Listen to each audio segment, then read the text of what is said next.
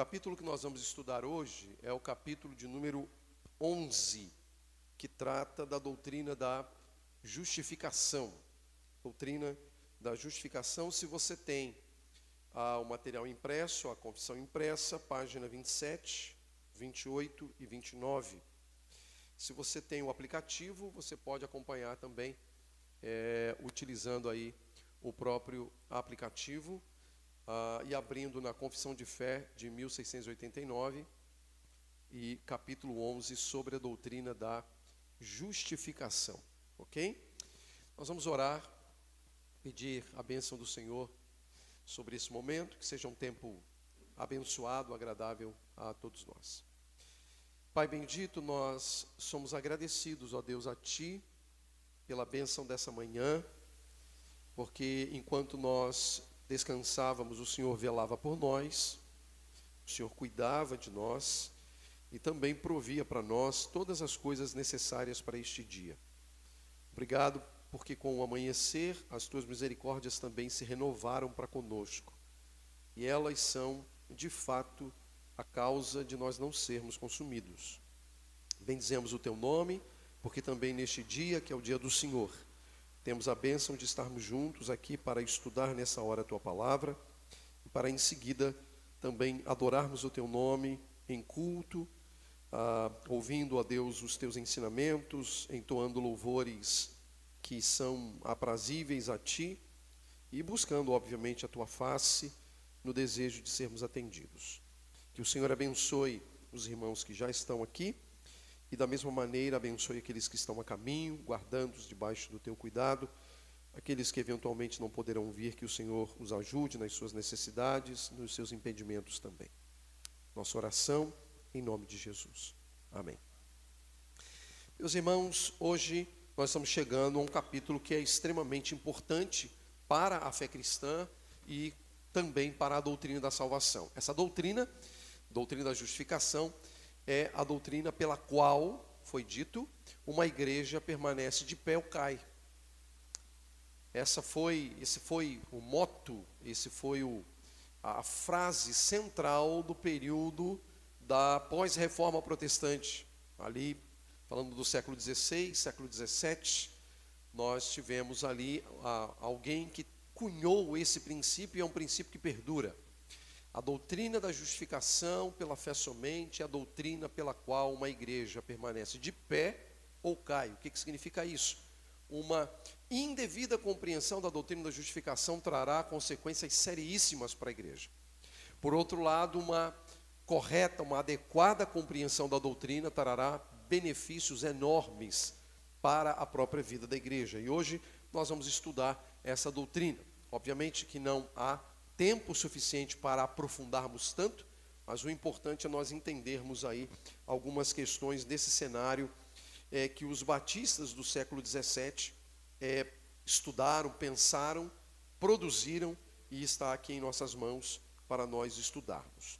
Bom, o estudo ele terá algumas partes, essas partes respeitarão ah, os próprios parágrafos da confissão, então eu vou fazer como temos feito dominicalmente, eu vou ler o parágrafo, tecer alguns comentários, ler um próximo parágrafo, tecer comentários, e o próprio texto é dividido aqui em seis pontos, e nós vamos utilizar então aqui é, uh, esse tempo que nós temos para abordar o conteúdo desses seis pontos. Se você tem a confissão, uh, você pode acompanhar a leitura comigo.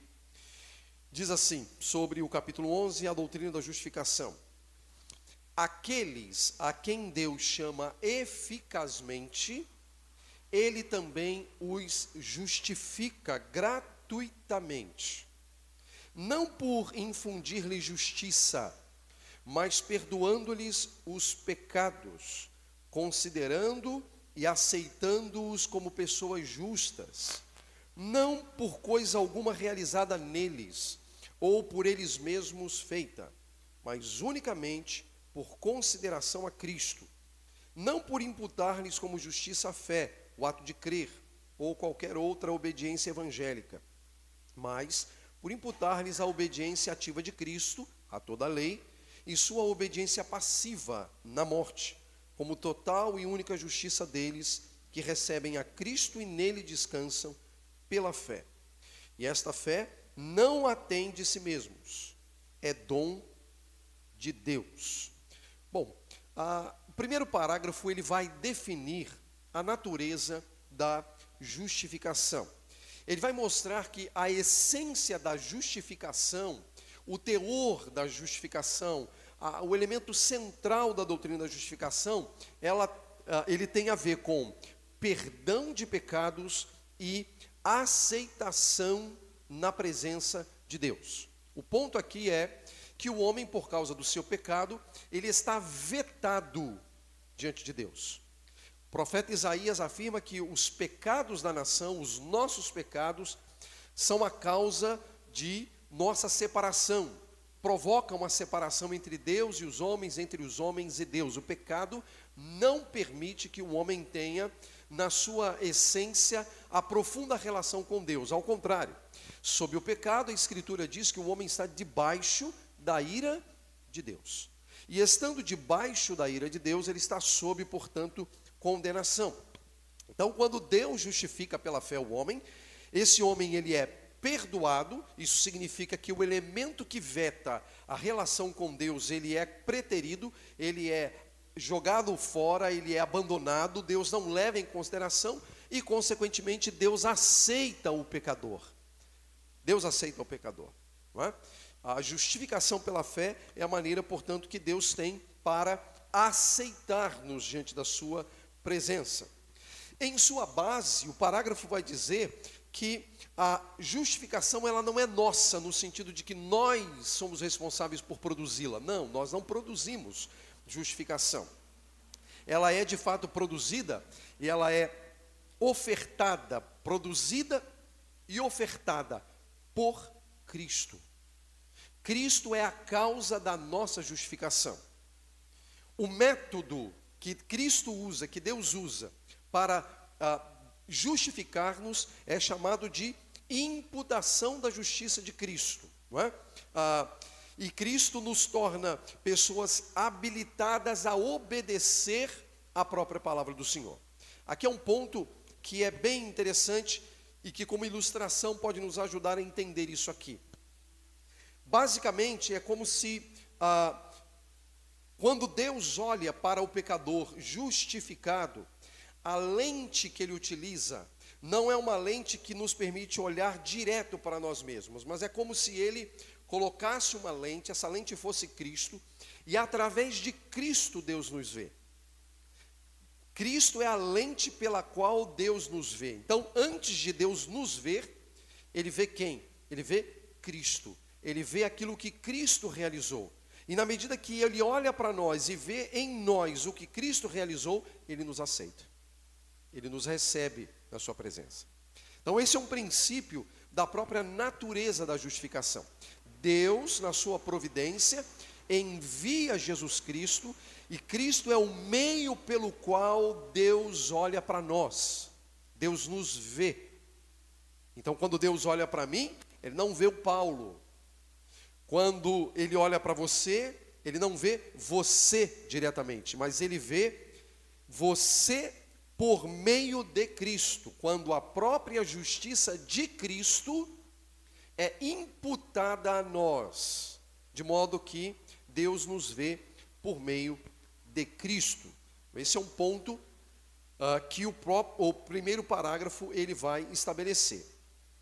O segundo parágrafo, ele vai estabelecer aquilo que nós podemos chamar de meios instrumentais da justificação, ou seja, como é que nós, pecadores, destituídos da glória de Deus, impotentes, separados de Deus e mais, mortos em delitos e pecados, como é que nós nos tornamos aceitáveis diante de Deus? Parágrafo 2 diz assim: a fé, assim recebendo e apoiando-se em Cristo e sua justiça, é o único instrumento de justificação. Porém, ela não está sozinha na pessoa justificada. Está sempre acompanhada de todas as outras graças salvadoras. E não é uma fé morta, pois atua pelo amor. Então, o meio que utiliza é a fé. O instrumento da nossa justificação é a fé. Mas observe, no primeiro parágrafo, os nossos pais na fé, os batistas lá do século 17, eles disseram que essa fé não é de nós mesmos, ela é dom de Deus. Ela é dom de Deus. E para que nós nos certifiquemos disso, eu quero que você pegue a sua Bíblia e eu quero que você leia comigo alguns versos. Primeiro eu quero que você abra no capítulo 2 de Efésios. Efésios capítulo 2.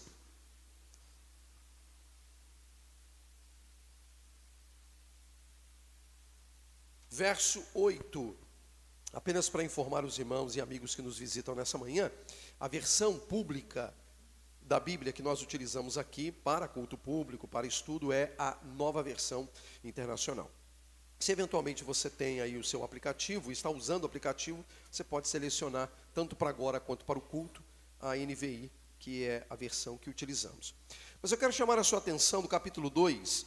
Leiam comigo a partir do verso 8 de Efésios, 2:8 do livro de Efésios. Ele diz assim: Pois vocês são salvos pela graça por meio da fé. Observem isso. Vocês são salvos pela graça por meio da fé. Agora observem o que ele diz. E isto não vem de vocês. A fé não vem de vocês. E aí o texto continua dizendo: é dom de Deus. A fé é dom de Deus. Esse é basicamente o ensino que nós temos aqui o ensino de que a fé, de fato, é um presente de Deus, é uma graça do próprio Deus. Deus mesmo se encarrega de realizar isso nos nossos corações. Ele se preocupa em nos dar a fé, porque de outra maneira, obviamente, nós não poderíamos obter salvação. Então, observe esses dois versos, né? A fé como de fato dom de Deus. É um dom de Deus, um presente divino. Em outro lugar, Paulo, apóstolo, vai dizer que a fé não é de todos, mostrando mais uma vez que ela é um presente de Deus, é uma oferta divina ao pecador. Então, irmãos, aquela história que a gente às vezes pode eventualmente ouvir, né? Venha despertar a fé que há dentro de você. Isso é balela. Isso é balela. Não existe fé dentro de nós. Porque se houvesse fé dentro de nós, essa fé seria inerente a nós mesmos. Quando a Bíblia diz que a fé é dom de Deus, significa que ela é externa a nós. Ela nos é ofertada como uma graça, uma graça divina, para que a justiça de Cristo seja imputada a nós. Então observe que a fé é o meio pelo qual, mas não apenas a fé. Observaram na leitura da confissão? Ela diz assim, ó, Porém, ela não está sozinha na pessoa justificada, está sempre acompanhada de todas as outras graças salvadoras. E não é uma fé morta, pois atua pelo amor. Que outras graças salvadoras são essas? São aquelas graças que acompanham a fé e que nos habilitam no caminho da redenção. Por exemplo, a oração é um meio de graça. Quem é que pode livremente se achegar a Deus? Aquele que está em Cristo, aquele que Cristo é o mediador. Porque veja, para nós nos achegarmos a Deus em oração, nós precisamos de quem? Nós precisamos de Jesus. Não é possível se achegar na presença de Deus sem a pessoa de Jesus. Ele é o único mediador entre Deus e os homens. Mas não é também chegar e dizer algumas palavras para Deus e dizer assim, em nome de Jesus. Porque você, para falar em nome de Jesus, você precisa estar habilitado e autorizado pelo próprio Jesus para usar o nome dele. Por exemplo, se alguém chega para você em meu nome, das duas, uma. Ou ele está blefando, porque está usando o meu nome para dizer alguma coisa para você que eu não autorizei. Correto? Ou ele de fato pode estar indo a você com a minha autorização para usar o meu nome. Diz, olha, eu estou vindo aqui em nome do Paulo, estou vindo aqui em nome do João, estou vindo aqui em nome do Pedro. E aí você tem autorização para usar o nome dele. Não é diferente com Jesus. Você só pode usar o nome de Jesus se de fato ele te autorizou usar o nome dele. É mediação. É ir a Deus Pai mediante Jesus Cristo. Então não basta dizer algumas palavras e no final falar em nome de Jesus. Não. Você tem que estar autorizado por Jesus para usar o nome dele. Quem é que está autorizado? Aquele que foi justificado pela fé. Ele é mediador de fato entre Deus e os homens. Então, A fé é o meio, a oração deriva disso, o temor a Deus, a, a, a relação com as Escrituras, a comunhão dos santos, são graças que derivam dessa redenção, dessa justificação pela fé. Ok? Terceiro parágrafo, ele vai apresentar aqui uma espécie de eh, regulamentação ou regras dessa justificação. Ele diz assim: pela sua obediência em morte, Cristo pagou plenamente, observem isso, pagou plenamente a dívida de todos os que são justificados. Esse ponto aqui, meus irmãos, é extremamente importante. Se ele pagou a dívida de todo mundo, ninguém pode ser cobrado. Correto? Se Cristo pagou a dívida de todo mundo, está paga. Ninguém pode ser cobrado. Ele pagou. Mas olha o que o texto diz. Cristo pagou plenamente a dívida de todos os que são justificados. Quem são justificados? Os que creem mediante a pregação do Evangelho. Aí diz o texto: olha, a favor destes, pelo sacrifício de si mesmo, no sangue da sua cruz, ele deu satisfação adequada, verdadeira e plena à justiça de Deus. Quando tomou o lugar deles e recebeu a punição que a eles era devida. O que é isso aqui? Isso aqui é um princípio do Antigo Testamento. É a chamada morte vicária, morte substitutiva. Quando o cordeiro do Antigo Testamento ele era morto, ele substituía alguém, ou ele substituía uma família. Vamos lembrar da noite ah, da, da, da, da, saída do Egito. Naquela última noite, na morte dos primogênitos. O que, que acontece ali? Cada família deveria pegar ali um cordeiro, deveria imolar o cordeiro. Esse cordeiro tinha que ter sido preparado quatro dias antes, no sentido de ele ter sido separado quatro dias antes. Naquela, naquele dia, então, eles imolavam o cordeiro, pegavam sangue e faziam o quê? Passava nos umbrais das portas, para que à noite, quando o anjo da morte passasse, aquelas casas em que os umbrais das portas estivessem manchados de sangue, não recebessem a visita do anjo da morte. Aquele cordeiro cujo sangue foi aspergido nos umbrais das portas havia morrido no lugar dos membros daquela família. Se uma família não fizesse isso, o primogênito morreria. E foi o que aconteceu. A morte era substitutiva. O que, que significa isso, meus irmãos? Quando Cristo morre, morre para substituir. Ela é vicária.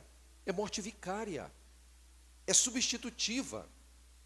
Seria a minha morte, seria a sua morte, mas com uma diferença. Seria a minha morte e eu ainda assim seria condenado, mesmo morrendo. Vamos que eu tivesse lá na cruz fosse tivesse lá morrendo. Eu seria salvo por morrer na cruz? Não. Por quê? Porque era necessário que o sangue derramasse fosse o sangue de um justo, de uma pessoa sem pecado. Mesmo que eu tivesse lá naquela cruz, mesmo que você tivesse lá naquela cruz, você não seria salvo. Porque o sangue teria que ser o sangue de um justo. Eu pergunto, se você tivesse cravado lá, você seria um justo? Eu seria um justo? Não. Então, nem morrendo lá, eu teria salvação. Por isso é que o justo morre, Cristo morre. Ele nos substitui lá, a sua morte é vicária, ela é substitutiva. Cristo recebe o castigo que nos traz a paz. É o que o profeta Isaías diz lá no capítulo 53. O castigo que nos traz a paz estava sobre ele, e pelas suas pisaduras fomos sarados. Cristo. É? Cristo. E aí a confissão diz, continua: o Pai voluntariamente concedeu Cristo. Voluntariamente ele concedeu Cristo. É? E livremente aceitou a obediência de Cristo e o seu cumprimento da lei. Porque a lei condenava. A lei de fato condena até hoje. A lei está lá e ela aponta para o nosso pecado, ela aponta para a nossa miséria. O próprio Paulo diz que se a lei não dissesse não cobiçarás, a gente não saberia o que é o pecado, não saberia o que é cobiça. A lei é que mostra para nós. Então a escritura está lá na lei para dizer assim: olha, nós estamos debaixo do pecado. Então, assim, não precisa A gente, a gente até do, pode, deve fazer isso, ler toda a Torá, Gênesis, Êxodo, Levítico, Números, Deuteronômio, Deuteronômio. Mas agora você pode pegar os Dez Mandamentos, por exemplo. Está lá. Eles são claros. E, e eles mostram que nós somos pecadores. E que todos nós já quebramos aqueles mandamentos. Todos nós quebramos. Ok? E quando Jesus amplia a interpretação dos dez mandamentos, então é que a coisa fica pior, né? Quando ele amplia a interpretação lá no, no Sermão do Monte, aí ele vai dar uma interpretação que vai muito além daquela que os judeus faziam lá no Antigo Testamento. Então veja, Pai voluntariamente concedeu Cristo e livremente aceitou a obediência de Cristo e o seu cumprimento da lei em substituição. Eu acabei de falar, ela é vicária, é substitutiva. A favor dos que seriam justificados, sem que neles houvesse mérito algum. Gente, por que, que os batistas do século XVII escreveram isso aqui? sem que neles houvesse mérito algum, porque eles estavam enfrentando uma enorme batalha já no século XVII sobre a doutrina da justificação, em contraparte ao movimento católico romano. Por quê? Se você pega os documentos do Concílio de Trento, que ocorre eh, décadas após a Reforma Protestante, ali década de 60 do século XVI, quando eles se reúnem ali ah, para a chamada contra-reforma, que é uma espécie de resposta ao que a reforma estava realizando, eles vão tomar posições doutrinárias. E dentre as posições doutrinárias que a igreja romana toma, a doutrina da justificação é uma das mais importantes. Então, quando você pega o documento do Concílio de Trento, ele vai dizer que ah, existe sim o elemento da fé. Ah, o Concílio de Trento não nega a questão da fé, mas não é uma fé desacompanhada das obras humanas.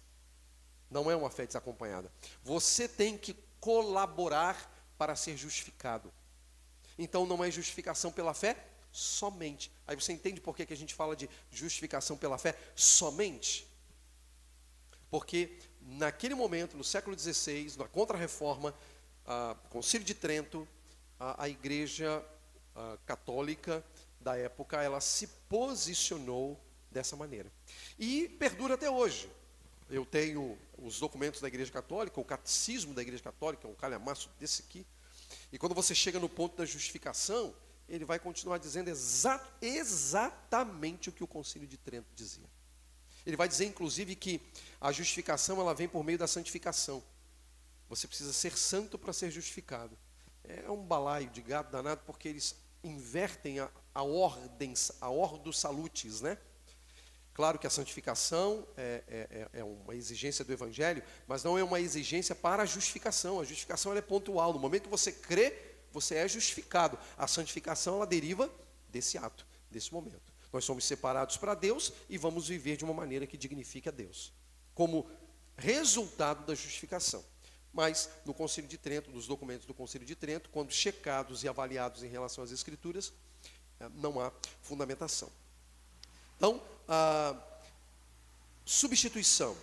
Então, a justificação advém exclusivamente da graça gratuita, para que tanto a justiça rigorosa como a abundante graça de Deus possam ser glorificadas na justificação de pecadores. É? E aí, qual a ocasião específica da justificação? Né? Então, ele diz assim no parágrafo 4: Desde toda a eternidade, Deus decretou justificar a todos os eleitos Vindo à plenitude do tempo, Cristo morreu pelos pecados e ressuscitou para a justificação deles. Entretanto, os eleitos não são justificados individualmente enquanto o Espírito Santo não lhes aplica em tempo oportuno a pessoa de Cristo e os benefícios de sua obra. Isso é bem interessante. Você pode ter hoje alguém que está lá no mundo, e, e provavelmente tem, as chances são enormes, né? Alguém que agora está lá vivendo uma vida indigna, que não conhece a Deus, que não conhece o Evangelho, mas Cristo morreu por ele. Ok? Cristo morreu por ele. Ele é justificado já? Não. Por que, que ele não é justificado? Porque não creu. Mas o que, que o, o, a confissão está dizendo? Que o próprio Espírito vai utilizar em algum momento da palavra do Senhor, vai fazer com que o evangelho chegue aos ouvidos dele, e chegando aos ouvidos, ouvidos dele, desça para o coração dele, e então ele creia, e naquele momento ele será justificado. E aí ele passa a pertencer ao Senhor no sentido de ser santificado, né? E viver uma vida digna do evangelho. Então você pode ter lá alguém pelo qual Cristo morreu, mas que ainda não é justificado. Você entende qual é o ponto aqui? É possível. E aí, como é que isso acontece? Como é que ele é justificado? Mediante a pregação do Evangelho e a operação poderosa do Espírito que convence o homem do pecado, da justiça e do juízo. Essa é a ocasião. E aí a ocasião vai variando, né? Que cada um de nós aqui, por exemplo, que já cremos em Jesus Cristo e fomos justificados pela fé, é, foram, foram em momentos distintos, né? Alguns foram mais jovenzinhos, outros na adolescência, outra, outros na, na juventude, eh, outros na vida adulta.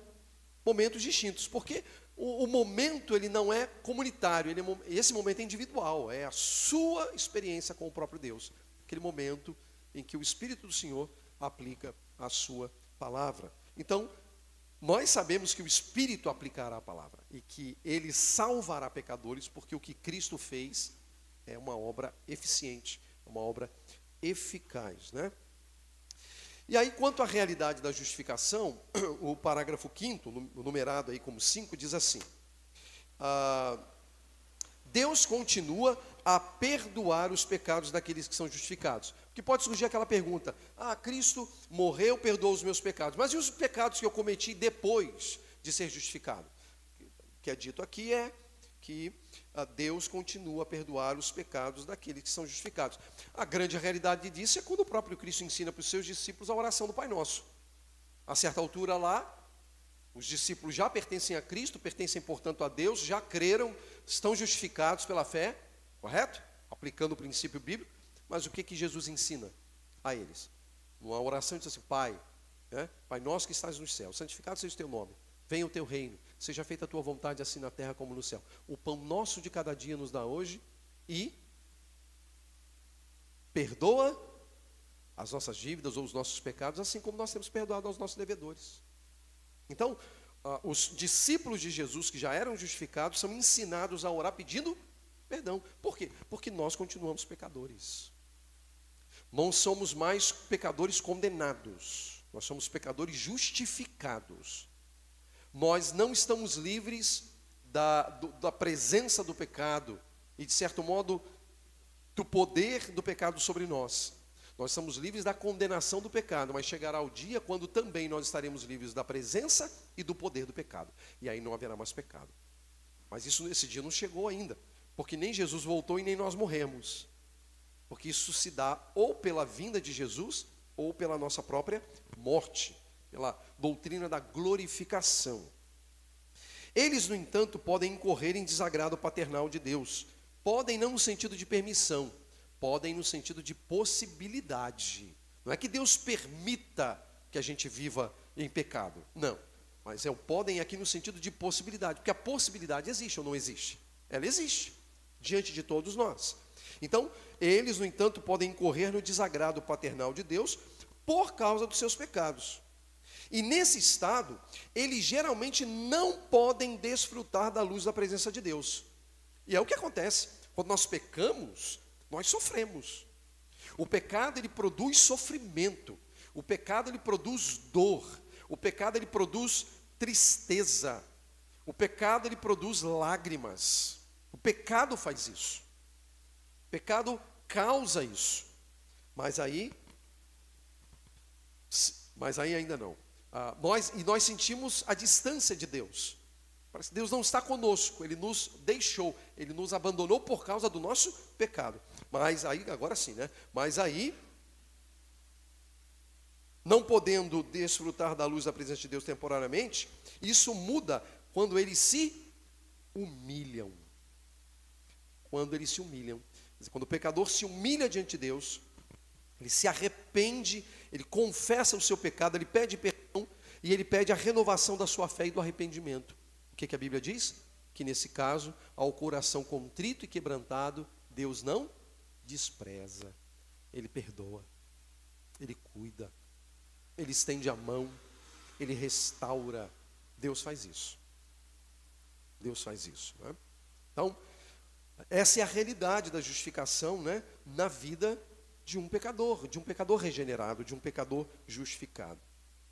E essa justificação, ela é uniforme e imutável. O parágrafo 6, que é um parágrafo bem pequenininho, diz que a justificação dos crentes no Antigo Testamento, em todos estes aspectos, foi igual à justificação dos crentes no Novo Testamento.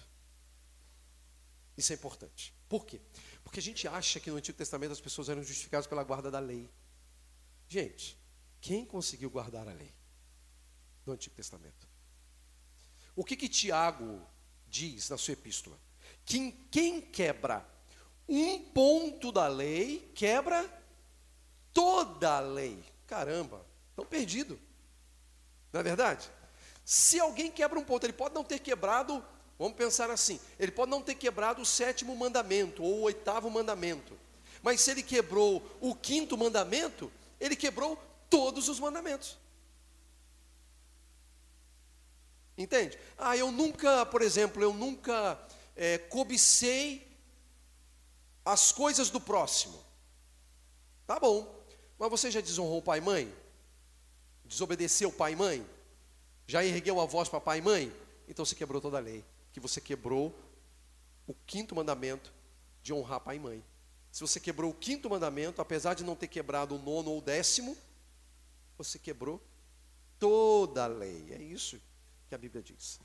É isso que Tiago diz. Então, quem aqui, ou aqui hoje, ou nos dias do Novo Testamento, ou lá no Antigo Testamento foi justificado pela lei?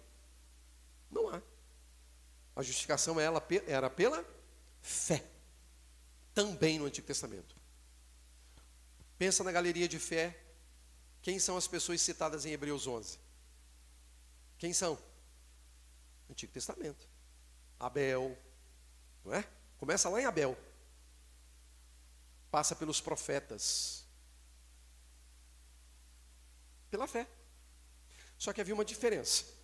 Hoje, nós cremos num Cristo que já veio. Enquanto no Antigo Testamento, eles criam num Cristo que viria. E nos dias do Novo Testamento, quando Jesus estava com eles ali no tempo dos Evangelhos, eles criam num Cristo que estava com eles. Mas sempre foi pela fé. Ou no Cristo que viria, no caso de Abraão. Jesus diz: Abraão viu os meus dias, né? Abraão viu os meus dias, os meus dias. Então ele, Abraão creu num Cristo que viria. Nós cremos num Cristo que já veio. Mas sempre foi pela fé. Nunca foi pela guarda da lei. Porque pela guarda da lei, ninguém, diz Paulo, será justificado. Por uma razão simples. Todos nós quebramos a lei. Todos nós somos transgressores. Muito bem, minha gente. Era isso que eu tinha para compartilhar com vocês essa manhã. E aí nós temos, como, como sempre, alguns minutos antes do início do culto.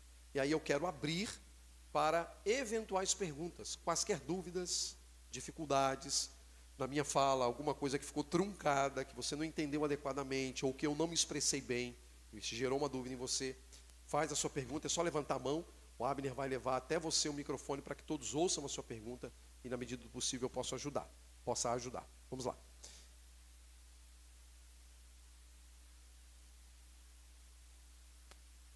Vamos, gente. Dúvidas?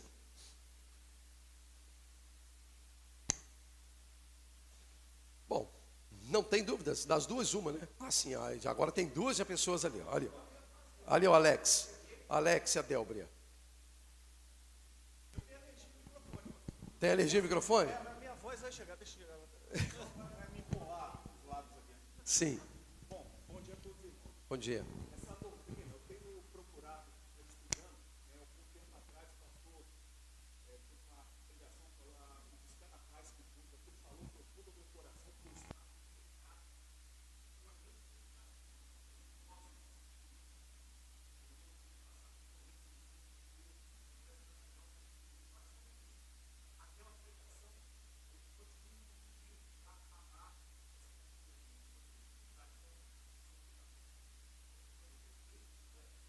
Confissão, né? Aqui é lugar de confissão.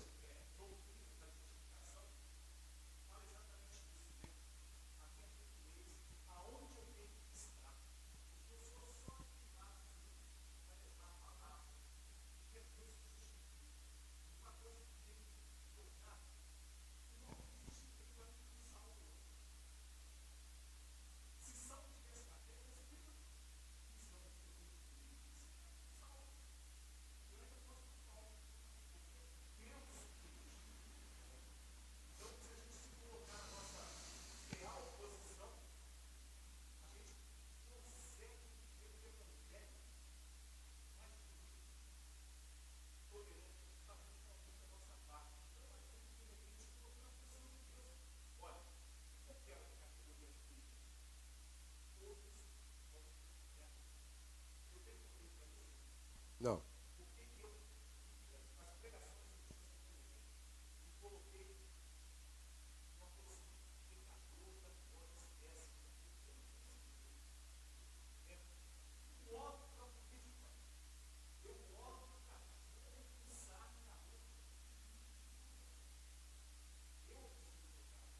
Sim.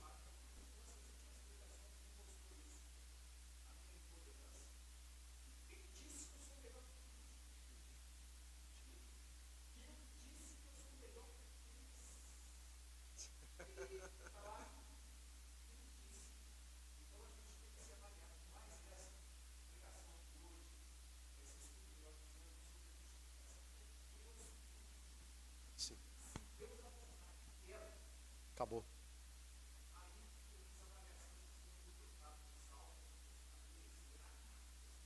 Pois é. Pois é. Sim.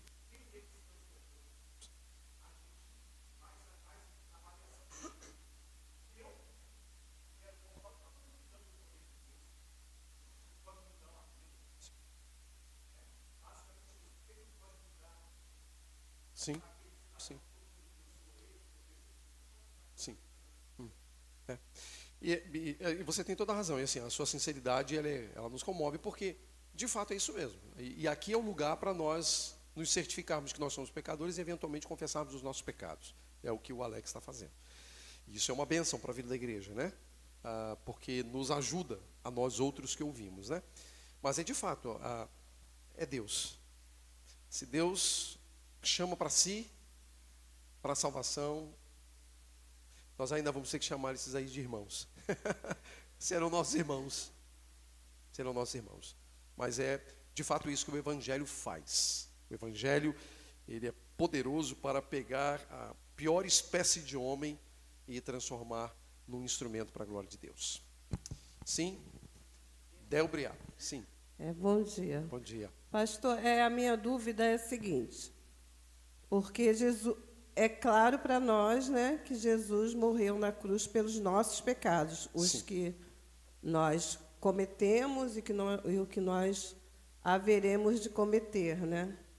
Mas também pelo pecado original, não é isso? Pelo pecado é, cometido por Adão e Eva, que quebrou essa aliança. Então é isso que eu queria que o pastor Sim. falasse. É, nós temos, é, nós temos o nosso pecado, nosso pecado, o pecado que eu cometo, o pecado que você comete, o pecado que você cometeu e o pecado que você vai cometer da mesma maneira que eu. Esse pecado que nós cometemos, ele deriva daquele pecado cometido por Adão e Eva no Éden, que é o chamado pecado original, não é? que é o pecado cometido por eles e que foi comunicado a todos os descendentes dele, ou deles, todos os descendentes dele. Então, nós cometemos pecados porque nós temos em nós mesmos uma natureza pecaminosa que foi, com- que foi compartilhada pelos nossos pais, até chegarmos a Adão. Quando Cristo morre, ele, é, ele morre por todos os pecados, inclusive o pecado original, quer dizer, que é a base é, de todos os atos pecaminosos que nós cometemos. O ponto é, tanto o pecado original quanto os pecados que nós cometemos na prática, eles são ofensivos a Deus eles são contrários à lei do Senhor, eles são contrários à santidade de Deus, ah, eles, portanto, nos colocam num estado de, é, de é, baixa luz, no sentido de Deus realmente denunciar e mostrar a nossa, a nossa pecaminosidade. Só que a morte de Jesus Cristo, à medida que a justiça de Cristo nos é imputada pela fé, uma fé que nos é outorgada, que nos é dada por Deus, quer dizer, Deus nos dá aquilo que nós precisamos para sermos justificados, ah, então, esse pecado ele não tem mais sobre nós o poder de condenar. Condenar não. Ele pode causar os efeitos da tristeza, da, da, da, da, da dor, do choro, mas ele não condena mais. E no caso dos filhos de Deus, à medida que eles se humilham, se arrependem, confessam e obtêm o perdão, pedem perdão e obtêm o perdão, esse pecado é esquecido. O pecado é esquecido, ele não será levado mais em conta por Deus. O indivíduo está é, justificado, não é nem absolvido, é justificado, porque é bem diferente a absolvição de justificação. Ele é justificado, não é? E isso serve para o pecado original. Só que nós ainda estamos neste mundo e estamos num corpo de pecado, numa mente de pecado, num coração de pecado. Por isso que nós pecamos. É, estamos na presença do pecado, cometemos o pecado, mas esse pecado não tem mais poder sobre nós para nos condenar. Mas ele tem poder sobre nós para causar a tristeza, para causar a, a, a dor, para causar lágrimas. Isso ele vai fazer. E é bom que faça. E é bom que faça, porque é a medida que Deus utiliza para disciplinar os seus filhos. Porque aquele que Deus disciplina, ele o faz porque ama. Se ele não disciplina, se o indivíduo está cometendo pecado, isso não faz diferença para a vida dele, e ele sabe que está pecando, mas continua pecando e não muda, irmão. A questão que pergunta é: você é filho mesmo ou é bastardo? Porque é isso que a Bíblia diz. Se você está vivendo uma vida de pecado, claro, você aqui é retórico, tá? Não é recado para ninguém. Mas se você está vivendo, se eu estou vivendo uma vida de pecado, e eu sei que é pecado, e eu não altero a vida, muito provavelmente eu não sou filho, não. Eu sou um membro de igreja bastardo, que passou pelas águas, mas é um bastardo, não é filho. Não é filho. Não é mesmo. Ah, mas não é mesmo. Porque Deus, Ele disciplina quem ama. Pecado nos leva às lágrimas. A ofensa a Deus nos leva a uma profunda tristeza. Não tem jeito. Não tem jeito. É parte da nossa natureza. Cristo mudou a nossa natureza. Então, se eu cometo, se eu estou cometendo, se eu estou vivendo de uma maneira indigna do Evangelho, isso não mexe comigo, a ficha não cai. Eu sei que eu estou errado, mas eu continuo. Bom, muito provavelmente, muito provavelmente, não é filho, é bastardo. Bastardo não vai para o céu. Filho vai. Bastardo não. Mesmo que seja membro de igreja. Mesmo que tenha sido batizado. É bastardo. Ok?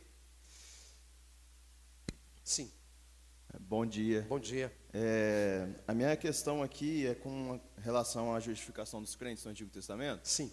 Porque a gente tem os exemplos dos heróis da fé, que uhum. todos eles tiveram contato com a palavra de Deus, né? Por exemplo, mesmo aqueles que eram fora do povo, como o exemplo de Raabe, uhum. e eles tiveram contato. Mas a minha dúvida é porque a Bíblia ela gira em torno no Antigo Testamento do povo de Israel. Mas quando a gente vai falar dos povos que viviam longe do povo de Deus e não tiveram contato com a palavra de Deus, e a gente pode pensar hoje, até nos dias de hoje, onde existem vários povos que não têm esse contato é, com, com a graça, com a palavra de Deus, é, a gente pode dizer que simplesmente eles não foram eleitos por não escutarem a palavra, ou existe algum outro meio ao qual Deus se revela a eles e manifesta a salvação a eles? Vamos lá. Existe um outro meio pelo qual Deus se revela a eles, mas não a salvação. Então, essa é a primeira questão que vou tentar, de, de trás para frente do que você falou. Existe um outro meio que Deus utiliza para se revelar a eles, mas não é um meio de salvação. Que meio é esse? A natureza. A Bíblia diz que os céus proclamam a glória de Deus e o firmamento anuncia as obras de suas mãos. Então, todos os povos têm te um testemunho da existência da divindade. Todos os povos. Todos. há um testemunho. Deus revela alguma coisa para eles. A pergunta é: a criação, a natureza tem poder salvífico? Não, não tem poder salvífico. Não tem poder salvífico. O poder salvífico vem pela palavra, palavra escrita e palavra encarnada, que é o Senhor Jesus Cristo, não é? Que pode ser encontrado no Antigo Testamento e também pode ser encontrado e é encontrado no Novo Testamento. No Antigo Testamento apontando para ele, desde o Éden, aquele que viria para esmagar a cabeça da serpente, não é? E passando por Noé, passando por Moisés, passando, enfim, por Davi, pelos profetas, Cristo é apresentado muito claramente ao longo de todo o Antigo Testamento. Então, primeiro ponto. Deus se revela sim a todas as nações, mas não a revelação salvadora. Segundo ponto. Quem tem o controle da obra missionária com relação a que, a, que, a, que, a que povo o evangelho deve ser ou não pregado é o próprio Deus. Atos é claro nisso. Qual o episódio de Atos? A Bíblia lá diz em, em Atos que Paulo estava na companhia de algumas pessoas e ele queria pregar o evangelho numa determinada região. E aí o que, que a Bíblia diz? Que o Espírito do Senhor o impediu. Aí você pensa assim, poxa, Paulo quer pregar o evangelho. Tem gente que está perdida lá. Tem gente perdida lá. Tem gente que não é salva lá, então que precisa do evangelho. Paulo quer pregar o evangelho. Aí a Bíblia diz que o Espírito do Senhor impediu Paulo de ir para lá pregar. Impediu. E não para aí, porque aí ele faz plano então de ir para um outro lugar. Aí a linguagem que lá era utilizada, o Espírito do Senhor, aí ele muda a linguagem e diz assim: o Espírito de Cristo o impediu. Aí pela segunda vez, ele quer ir para uma outra região, o Espírito de Cristo impede. Aí você fica assim, mas peraí, tem gente não salva lá, tem gente não salva lá, o cara quer pregar e Deus não deixa? Sim, Deus não deixou. É isso que o texto de Atos diz claramente. E para onde ele não tinha planejado, foi para onde ele foi. Parece lá alguém que diz assim: olha, passa a Macedônia e ajuda-nos. Ele entende que não é aquela visão. E ele vai para Macedônia e prega, encontra lá a Lídia, vai viver a experiência lá com o carcereiro, enfim. Então, esse é um ponto. Quem, qual é o, que povo vai ouvir? Aquele povo que Deus quiser que ouça. Esse é o povo que vai ouvir. Esse é o povo que vai ouvir. Terceiro ponto é que alguém pode dizer assim: ah, mas é injusto, né? Se a pessoa nunca ouviu o Evangelho, se ela nunca ouviu o Evangelho, Deus não pode condenar essa pessoa, porque ela não teve a chance de ouvir o Evangelho. Então vamos usar a lógica. Usa a lógica comigo. Se não ouvir o Evangelho é uma maneira apropriada para salvar pecadores, qual é a melhor coisa que a igreja faz? Não pregar. Porque aí todo mundo vai ser salvo no final. Não é lógico? Você entendeu o ponto? Porque as pessoas dizem assim: ah, mas coitadinho, eles nunca ouviram o evangelho, Deus no final vai salvar. Porque eles nunca ouviram o evangelho. Aí você usa a lógica, ó. Então, se não ouvir o evangelho, salva. A melhor coisa que a igreja faz é não pregar. Porque aí no final vai ter muita gente salva. Mas é isso que a Bíblia ensina? Não é. Então, uh, respondendo-se muito, muito rapidamente, né?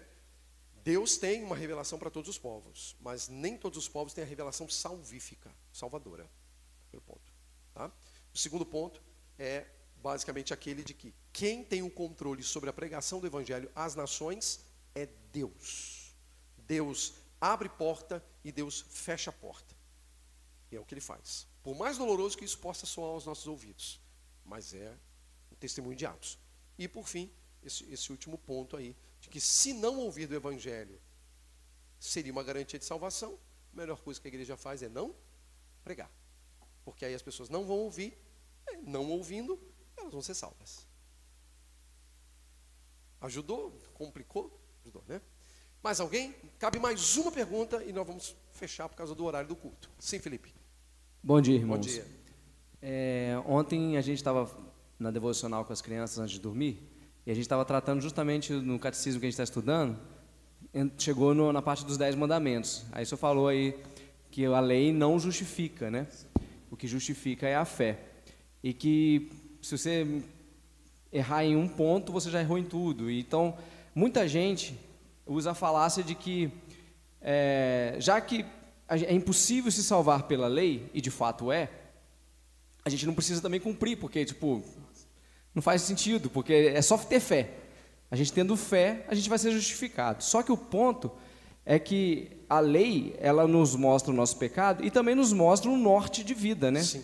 Então acho que é importante porque às vezes a gente conversou um pouco ontem sobre isso com eles, né? Eu conversei um pouco com eles sobre isso e pode ficar na cabecinha deles aqui a ideia de que posso viver de qualquer maneira, então eu não preciso me preocupar com os dez mandamentos. Não, você precisa se preocupar com os dez mandamentos, não no- com a intenção de ser salvo por através do cumprimento, mas com o objetivo de viver uma vida que honra e glorifique a Deus. Sim, esse ponto é importante. O movimento cristão ele transita entre dois es- espectros. Dois espectros. O legalismo, que é lei a todo custo, tem que guardar tudo ali, porque se não guardar vai, não vai ser salvo. Isso é legalismo. E o chamado antinomismo. Você não precisa da lei. A lei não presta para nada. Basta é o amor. Já ouviu isso? O negócio é amar. Mas amar sob que parâmetro? Amar a Deus sobre todas as coisas e amar ao próximo como a si mesmo. Mas qual é o padrão do amar a Deus e amar ao próximo? Primeira tábua da lei, segunda tábua da lei. Amar a Deus, os quatro primeiros mandamentos. Não terás outro Deus diante de mim, não farás para ti imagem de escultura, ah, ah, não tomarás o nome do Senhor teu Deus em vão e lembra-te do dia do sábado para o santificar. Primeira tábua da lei. Amar a Deus. Guardou, se você busca guardar esses quatro mandamentos, você está guardando e amando, mostrando amor a Deus. E os últimos seis, honra teu pai e tua mãe, não matarás, não furtarás, não adulterarás, não dirás falso testemunho contra o teu próximo, não cobiçarás a casa, a mulher do teu próximo. Segundo a tábua da lei, amar ao próximo. Então, quando Jesus fala lá amar a Deus e amar ao próximo, ele não está jogando fora a lei, ele está sintetizando a lei. Mas todos esses atos precisam ser cumpridos por quem ama a Deus e por quem ama o próximo. Então a gente transita também nessa ideia do antinomismo que a gente não precisa da lei, precisa sim. Ah, o Deus que disse no Antigo Testamento, não tomarás o nome do Senhor teu Deus em vão, continua dizendo, não tomarás o nome do Senhor teu Deus em vão. O Deus que dizia no Antigo Testamento, honrará, honra teu pai e tua mãe, para que se prolongue os teus dias na terra que o Senhor teu Deus te dá, continua dizendo, honra teu pai e tua mãe. É? Enfim. O Deus que dizia não furtarás, continua dizendo não furtarás. O Deus que dizia não matarás, continua dizendo não matarás. O Deus que dizia não adulterarás, continua dizendo não adulterarás. O Deus que dizia não, eh, não dirás falso testemunho contra teu próximo, quer dizer, calúnia, difamação, né? assassinato de reputação, cancelamento, para utilizar linguagens aí da, contemporâneas, continua dizendo, não façam isso. Continua dizendo. A lei continua valendo. Não para a salvação, mas como uma, uma regra, uma, um- uma, uma, uma moldura para nós vivermos. Ok, minha gente? Vamos parar, porque faltam sete minutos para começar o culto. E aí eu quero deixar você à vontade para beber uma água e ir ao banheiro, para a gente às 10 horas em ponto começar, tá bom? Semana que vem, Deus permitindo, estaremos estudando o capítulo 12.